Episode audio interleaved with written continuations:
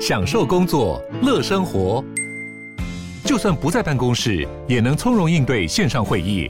HP Dragonfly 透过专业的 HP Presence 设计，内建降噪及会议快速键，搭配清晰的 Bang Olufsen 音效，增强音讯及视讯功能。HP Dragonfly 顶级商务笔电，采用 Windows 11专业版，让您在会议中享有最佳的视觉和听觉品质。大家好，我是德宾娜小戴，欢迎跟我一起用科学方法打造美好生活，用逻辑改变世界。在第二季第六集的时候啊，我有跟大家分享。就是呢，我观察这个工程师的逻辑是如何训练的。那么呢，如果我们能够知道这个逻辑训练它的原理到底是什么的话，我们就可以设计训练它的方法。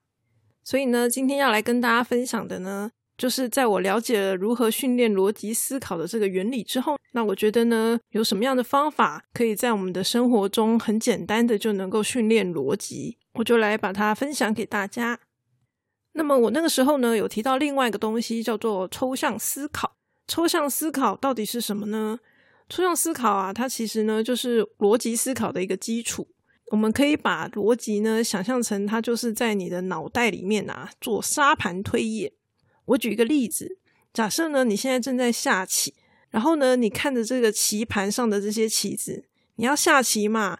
所以呢，你就要决定你要怎么样走这个棋子，好，它往前走啊，或是往后走啊之类的。可是这时候你会去关注这个棋子它的颜色啊、材质、雕刻等等各式各样这个美丽的形象吗？如果你现在正在下棋，那么你应该不会去把注意力放在这些呃它到底多么漂亮的这件事情上面，而是会把你的注意力呢专注在哦你要该如何去移动这些棋子。因为在这个当下的时刻，你正在做的事情是下棋嘛？好，你并不是把这个棋子呢放在你的收藏柜里面欣赏。所以呢，在你下棋的这个时刻啊，这些棋子到底漂不漂亮，对你来说其实并不重要。什么样的东西对你来说才重要呢？就是这个棋盘上所有棋子的位置。而且呢，你可能就会在脑袋里面想说：“哎，我接下来可能要这样走。我如果这样走的话，那对方可能又会这样走。”你会在你的脑中啊，去模拟这个未来可能发生的事情。所以，像这样子的一个过程呢，它中间是有两个阶段的。第一个阶段呢，叫做抽象思考，就是你要先把这个棋盘呢做抽象化的动作，然后放在你的脑袋里面。然后呢，第二步呢，接着才是做沙盘推演嘛。那沙盘推演的部分呢，其实就是属于逻辑思考哈，因为呢，你的棋子在移动的时候一定是有一些规则的，你不可能乱移嘛，好，所以这个部分就是属于逻辑思考，而且你并不是凭空移动这些棋子的，好，你是以目前现在棋盘上棋子的位置来决定你要下哪一步的棋，所以呢，从这个例子我们可以听得出来啊，就是如果你的这个抽象思考能力没有很好的话。它其实是会间接影响你的逻辑思考能力的。那因为我不太知道各位听众所需要的是哪一方面，所以呢，我在这边呢，就是两个部分呢，我都会跟大家做分享。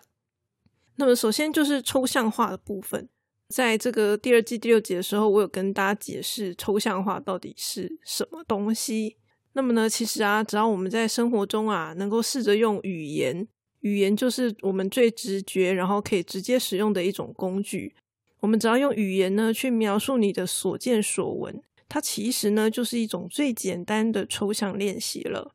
比如说啊，当你在看书、听演讲或是吃饭等等，你就可以呢用你的语言去描述这些东西。当然啦，你可以先从你比较有感觉的这些方面来着手。我们人生其实一直不断的会有一些各式各样的体验嘛。那其实你只要试着用语言去描述这些体验，或是你的这些经验，或者是说啊，你有一些心得感想，你试着去把它说出来。就是我们先不要管它到底好不好、坏不坏，我们不用去管这些事情。好，我们只要试着去表达，好，试着去用语言表达这些东西就可以了。因为呢，这样子的一个过程，它其实就是一种抽象化的过程。我们要训练的是我们的抽象思考。而不是写作文的能力哦，好，所以你不用管它到底好不好、坏不坏。那么这个内容的多寡呢，其实你也不用太在意，反正就是练习嘛。就算只有一句话，其实也是可以的。好，老实说，嗯，很多事情要浓缩成一句话也是蛮困难的啦。像这样子的抽象练习啊，每天至少做一次。通常我们会比较建议在睡觉之前嘛，可以稍微回想一下今天发生的人事物，然后呢把它写下来，就像写日记一样把它写下来。那么像有一些厂商啊，他可能就会针对不同主题来做出一些特殊的日记，比如说旅游日记呀、饮食日记呀。品酒日记等等，像这样子的一种主题式的日记呢，也是很不错的。你可以选择你感兴趣的这种主题，然后做它专属的日记也是 OK 的。比较基本的话，就是你每天今天发生的事情，像这样子一种日记。那么写日记的好处是说，当你一年半载回头来看的时候啊，你可以看看这个日记呢能不能勾起你的回忆。如果你能够勾起当初的回忆，那代表你这个日记是写的还可以，也就是说你的抽象化的这个工作呢做的还不错。那如果呢你看不懂自己在写什么，就代表说，嗯，你的这个抽象化的功力呢可能就还要再加强。因为我们在抽象化的过程中，重要的东西是不能够完全丢掉的。好像我自己呀，因为在创作嘛，所以呢常常就会写笔记哦，我要讲什么，然后就把它写下来。那有的时候呢不小心写的太精简了。然后日子过得太久，回头来看的时候，我就会看不太懂。好像这样就是属于不太好的例子。那么下一次再写的时候呢，我可能就会想一下，说：“诶，这个我之后看得懂吗？”那么还有另外一种练习方式，它除了可以增加我们的抽象能力之外呢，它同时也可以增加我们的沟通能力。就是啊，当别人在向你讲一件事情的时候呢，你可以试着用自己的语言把对方讲的话再说一次。同时呢，就可以跟对方确认说：“诶，你的意思是不是这样？好，看看你的理解有没有错误。因为我们之前有提到说，抽象能力的训练就是只要你的输出呢是比你的输入还要更精简就可以了。所以呢，假设你的朋友跟你讲了十句话，然后呢，你把它精简成一两句话，反问他说：‘诶，所以你的意思是不是这样？’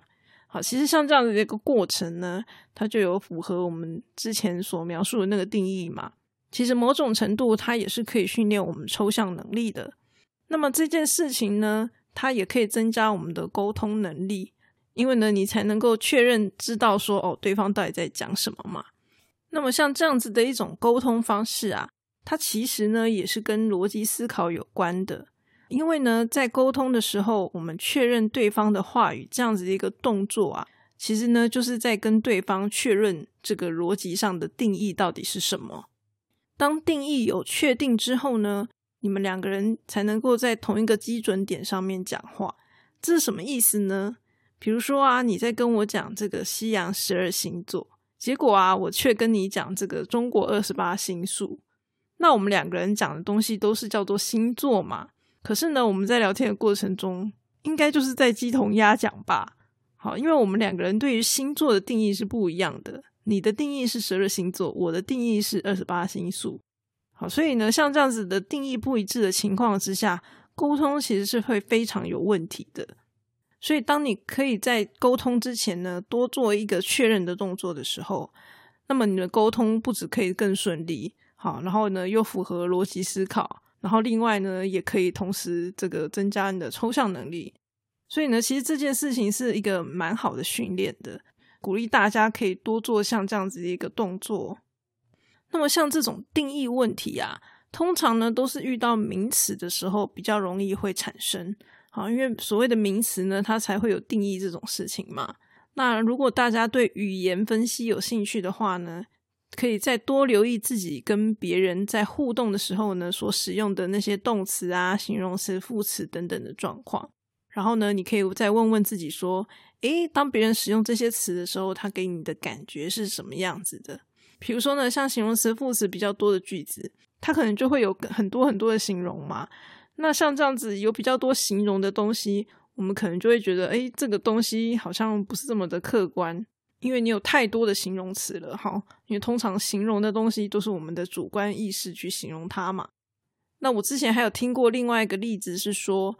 如果呢，这个新闻的标题上呢有这个动词，好，而且这个动词呢是一个很好的描述的时候，它会让人很有画面。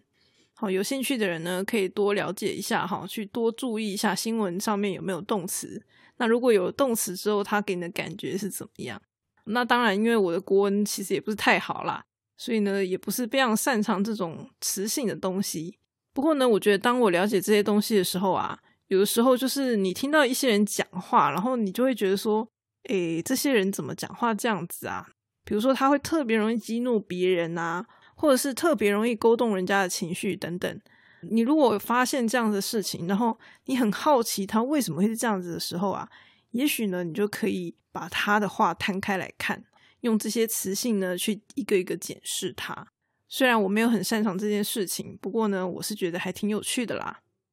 那么接着我们要来讲的是，怎么样在生活中训练逻辑思考呢？有几个问题呢？你可以常常在你的生活中去问这些问题。第一个问题是，当你听到一个东西的时候啊，一件事情的时候，你要先问它是真的吗？好，你要先去怀疑这件事情是到底是不是真的，因为因为它有可能是假的。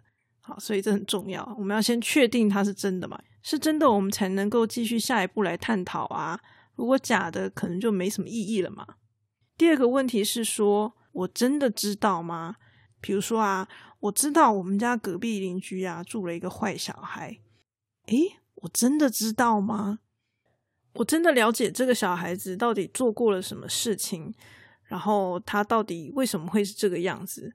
我真的懂吗？我真的很清楚这一切吗？第三个问题是，它的定义是什么？比如说呢，像前一阵子啊，我有看到一个网红就在讲说，诶，叶配跟广告到底有什么不一样？那像这两个东西就是名词嘛，然后呢，如果它并没有一个通则，就是大家并没有一个共识，说觉得这两个差别到底在哪里的时候，那其实你是可以自己定义的。好，就是诶，我认为叶配是什么，广告是什么。那但是呢，你在跟别人在谈论这些事情的时候呢，你就要讲清楚，讲清楚你的定义到底是什么。那么接下来第四个问题呢，就是要问说，诶，他们真的是有关联的吗？比如说啊，像我上一期的题目“太理性没朋友怎么办”，所以太理性跟没朋友是真的有关联的吗？其实啊，这两个东西是没有直接关系的哦。理性并不会让人家没朋友，而是因为我们太不懂人性了。当然啦，并不是说你去怀疑这些东西，你就能够知道答案。可是呢，我们仍然必须要去保持这样子的疑问在心里。如果你问自己三次，你都得到同样的答案，那么你就可以认定这是你目前已知的一个最好答案了。但是如果连你自己都觉得，诶，好像不是这样，那么这个答案可能就不会是真的了嘛？讲到这里呢，我们就会发现，其实逻辑思考的重点很简单。第一个呢，就是要确认真实性，它到底是不是真的？而且呢，这个真实性啊，可能是很多面向的。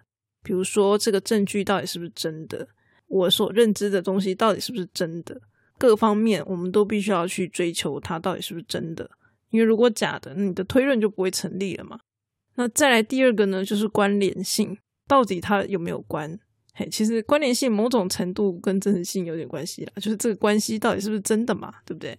好，那所以再来的话，就是如果可能今天讲的东西是跟名词有关的，好，我们就可能要注意它的定义问题。比较常见的大概就这几个吧。那么这些东西呢，就是我们必须要去反复的确认，问一次，诶，是真的吗？问两次，是真的吗？就是要不断的去问这样子一个问题，不断的去想。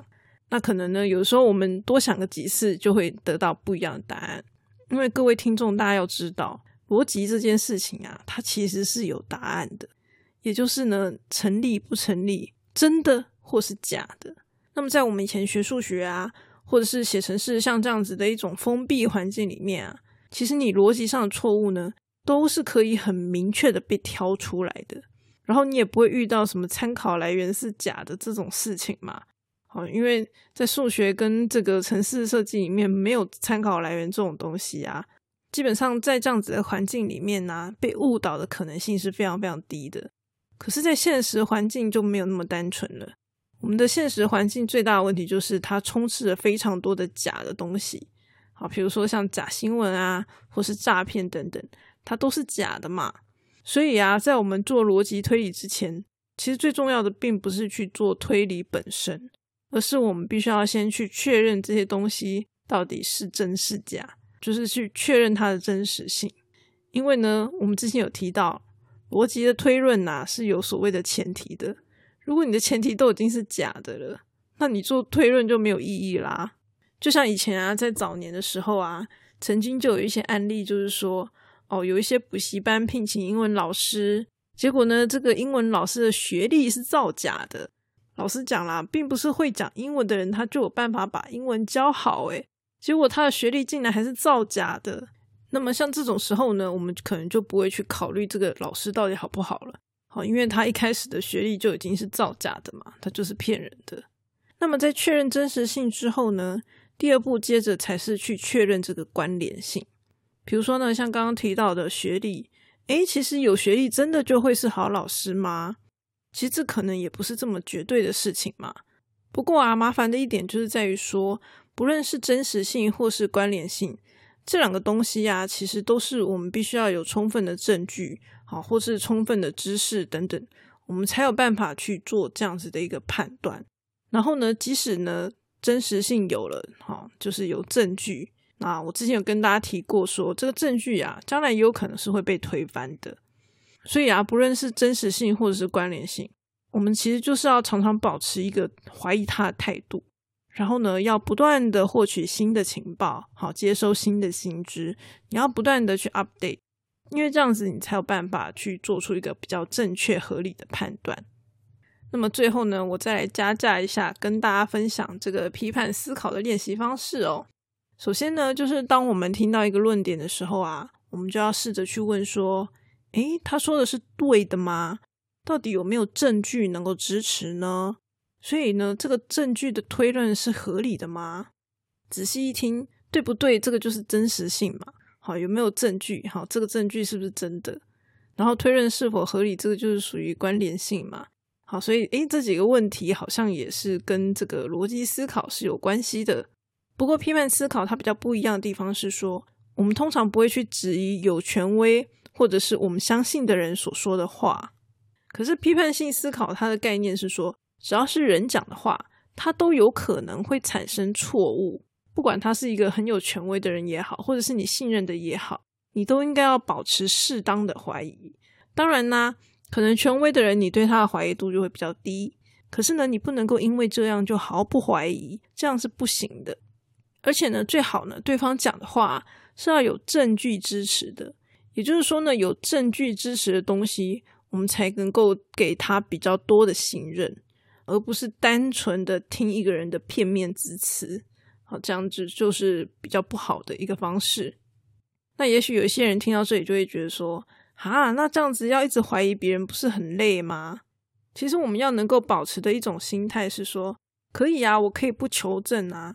可是呢，我不求证的时候呢，我同时也要知道这件事情所带来的风险是什么。所以呢，我要不要去求证，取决于我对这件事情有多么的重视。比如说，今天假设有个朋友，他说他投资赚了一百万，那么相不相信这件事情？这件事情是不是真的？对你来说有差吗？他钱又不会给你，对不对？所以像这样的一个事情呢，我就是听听哦，很厉害，就这样子。我也不会说哦，相信他啊，好嫉妒我或什么之类的。那我也不会说怀疑他啊，你骗人啦，我才不相信呢。这样子，我也不会这样子，就是一个保持中间的态度。因为这件事情，老实说，就是跟我没有关系嘛。但是呢，如果今天呢，我是要从自己的口袋里面拿出一百万来投资的话，那这样子就不一样了。这样会发生什么事情呢？就是说，如果你对于你投资的这个东西呀了解的越少，代表说你手上能够握有这个赚钱的证据就越少嘛，因为你对它了解很少，好，资料不足，证据不足，证据不足代表风险越大，单纯就是这样子。那就是问你要不要去承担这个风险嘛？如果你愿意承担，那当然 OK 呀，没有没有什么问题，那就是你选择的。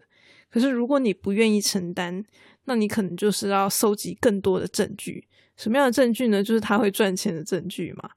所以呢，其实收集证据的这个本质啊，它其实也就是为了要降低风险。好，我能够收集到他会赚钱的证据越少，代表他的风险越大嘛。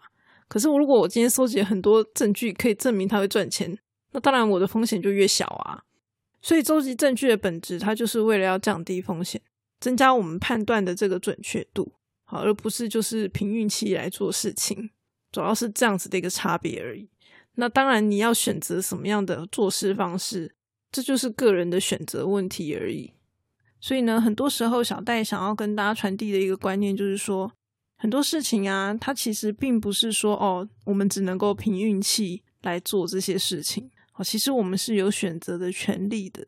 那只是说，到底该怎么选？好，怎么样才能够增加自己的选择权？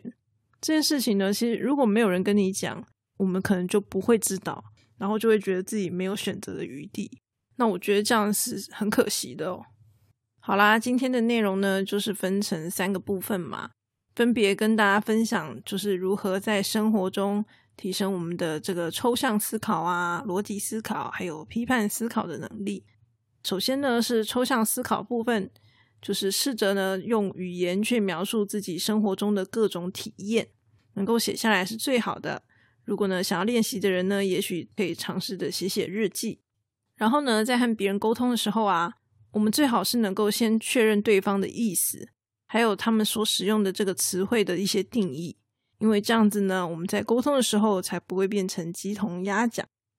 接着呢，是关于逻辑思考的训练，是说，在我们听到一件事情或一个观点的时候呢，我们可以试着问几个问题来厘清它的这个真实性或者是关联性。比如说呢，这个证据是真的吗？对方的理解是正确的吗？我真的知道吗？然后呢，讲的东西啊，他们彼此之间是真的有关联吗？然后这个证据的推论是不是合理的？这些呢，其实都是跟逻辑思考有关系的。那么最后批判性思考部分跟大家提到的是说，不管这个话到底是谁说的，我们都应该要认知到说，它可能啊不是百分之百正确的。哎，又不是神仙，对不对？你以为你讲的是真理啊？百分之百正确，哪有那么厉害？是不是？所以啊。我们一定要能够保留它被修正的这个可能性，然后并且承担当它发生错误的时候所产生的风险。毕竟有的时候啊，即使是正确的资讯，我们可能对它也会有错误的理解。好，因为呢，可能我们对这个东西啊完全不了解的情况下，理解就会产生错误嘛。或者呢，是说在资讯传递的过程中啊，可能会被人家各种加油添醋。好，那传一传之后呢，可能这个原本的意思就被改变了。那么像我们小时候呢，在上国文课的时候啊，就有一种叫做转述句的练习，就是呢要在不改变原本意思的情况之下重新造句嘛。那么呢，你因为要不改变意思，所以呢，你必须要能够判断说新的句子跟旧的句子的意思到底是不是相同的。仔细想想，这不就是一种逻辑训练吗？我们小时候其实是必须要花一些时间去有意识的做一些练习的，所以长大之后呢，你才能够不用刻意的思考，就能够自然而然的使用它嘛。所以呢，如果你今天想要提升你的逻辑思考能力，你当然也必须要刻意练习呀。当你刻意练习了一段时间，久而久之呢，就不会需要花费这么多的脑力，也能够自然的使用它了。今天的分享就到这边。希望对大家有帮助哦，我们下次再见。